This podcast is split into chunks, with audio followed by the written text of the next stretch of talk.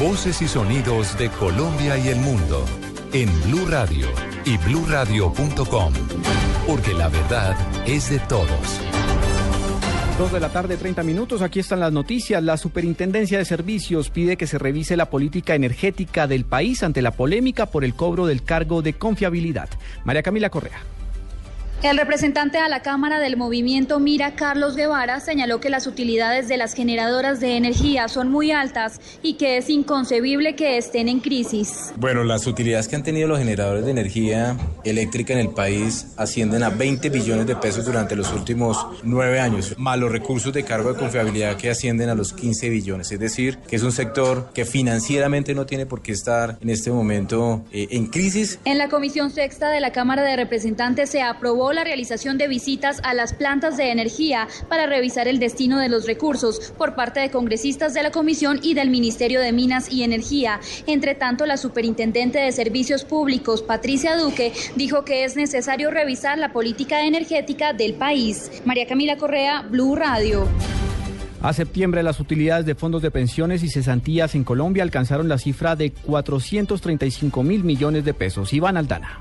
Buenas tardes. A septiembre del año anterior, las administradoras de fondo de pensiones y cesantías ganaron 425.870 millones de pesos. La que más gana en lo que va reportado del 2015 es por venir con 208.369 mil millones de pesos, seguida por protección que acumula utilidades por cerca de 167 mil millones de pesos. All Mutua le sigue con 34 mil millones de pesos y el ranking lo cierra Colfondos con 25 mil 248 millones de pesos. Iván Blue Radio.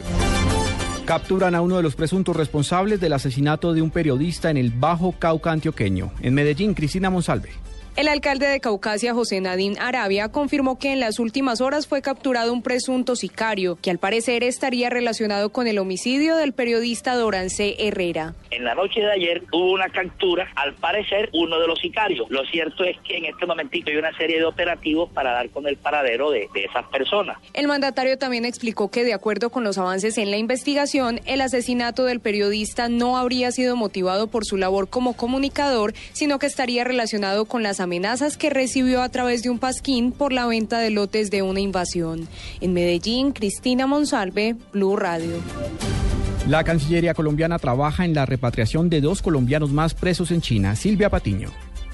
Hola, buenas tardes. En momentos en que se encuentra en curso la primera repatriación con fines humanitarios de un colombiano condenado en China por tráfico de droga, la Cancillería informó que trabaja a través de los canales diplomáticos en la repatriación de dos colombianos más por el grave estado de salud en el que se encuentran. Así lo informó el director de Asuntos Consulares, Javier Darío Higuera. Es un proceso que está en marcha y que se inicia a solicitud de los mismos interesados. Pero quiero precisar que eso concretamente es por razones humanitarias las que están en marcha. En la actualidad hay 144 colombianos detenidos en China, tres condenados a pena de muerte, 11 más con esta misma condena pero con suspensión por dos años y 10 a cadena perpetua. El ministro de Justicia trabaja con las autoridades chinas en un acuerdo de repatriación con fines humanitarios. Silvia Patiño, Blue Radio.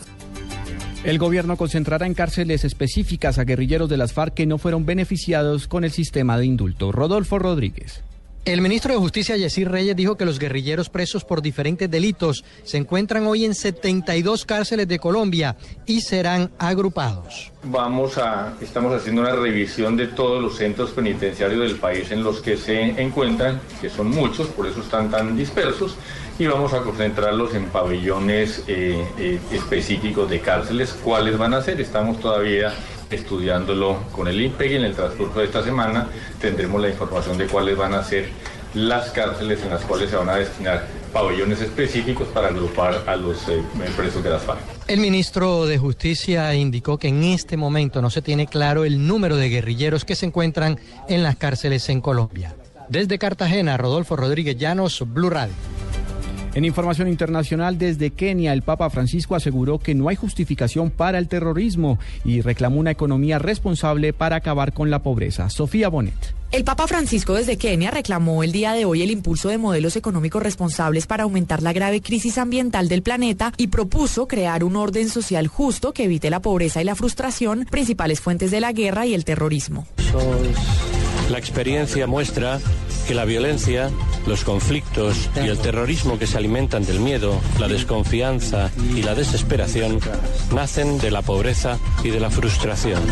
El objetivo de esta visita es promover la paz, la reconciliación y el respeto al medio ambiente en países afectados por un reparto desigual de los recursos naturales, la violencia armada y la vulneración de los derechos humanos. Sofía Bonet, Blue Radio. En Blue Radio, la información de Bogotá y la región. En noticias del centro del país, Luis Gonzalo Morales será el nuevo secretario de Salud de Bogotá y María Victoria Agudelo, la nueva secretaria de Educación. Entre tanto, el alcalde electo Enrique Peñalosa confirmó que se reunirá el próximo viernes con Gustavo Petro, pero indicó que no espera ningún resultado del, del encuentro de empalme.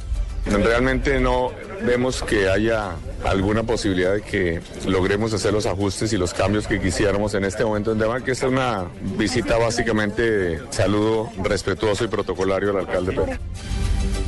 Por la emergencia en la recolección de basuras que afrontó Bogotá, fue vinculada penalmente al proceso de investigación la exdirectora administrativa de la UAEPS. Detalles con María Camila Orozco. La Subdirección Seccional de Fiscalías de Bogotá imputó cargos de prevaricato por acción en contra de la exdirectora de la Unidad Administrativa Especial de Servicios Públicos, Nelly Mogollón. El ente de investigación busca establecer la responsabilidad de la exfuncionaria de la Administración Distrital respecto a la crisis en la recolección de basuras y la disposición final de los residuos sólidos en Bogotá durante el año 2012. Mogollón no aceptó los cargos imputados por el ente acusador. María Camila Orozco, Blue Radio.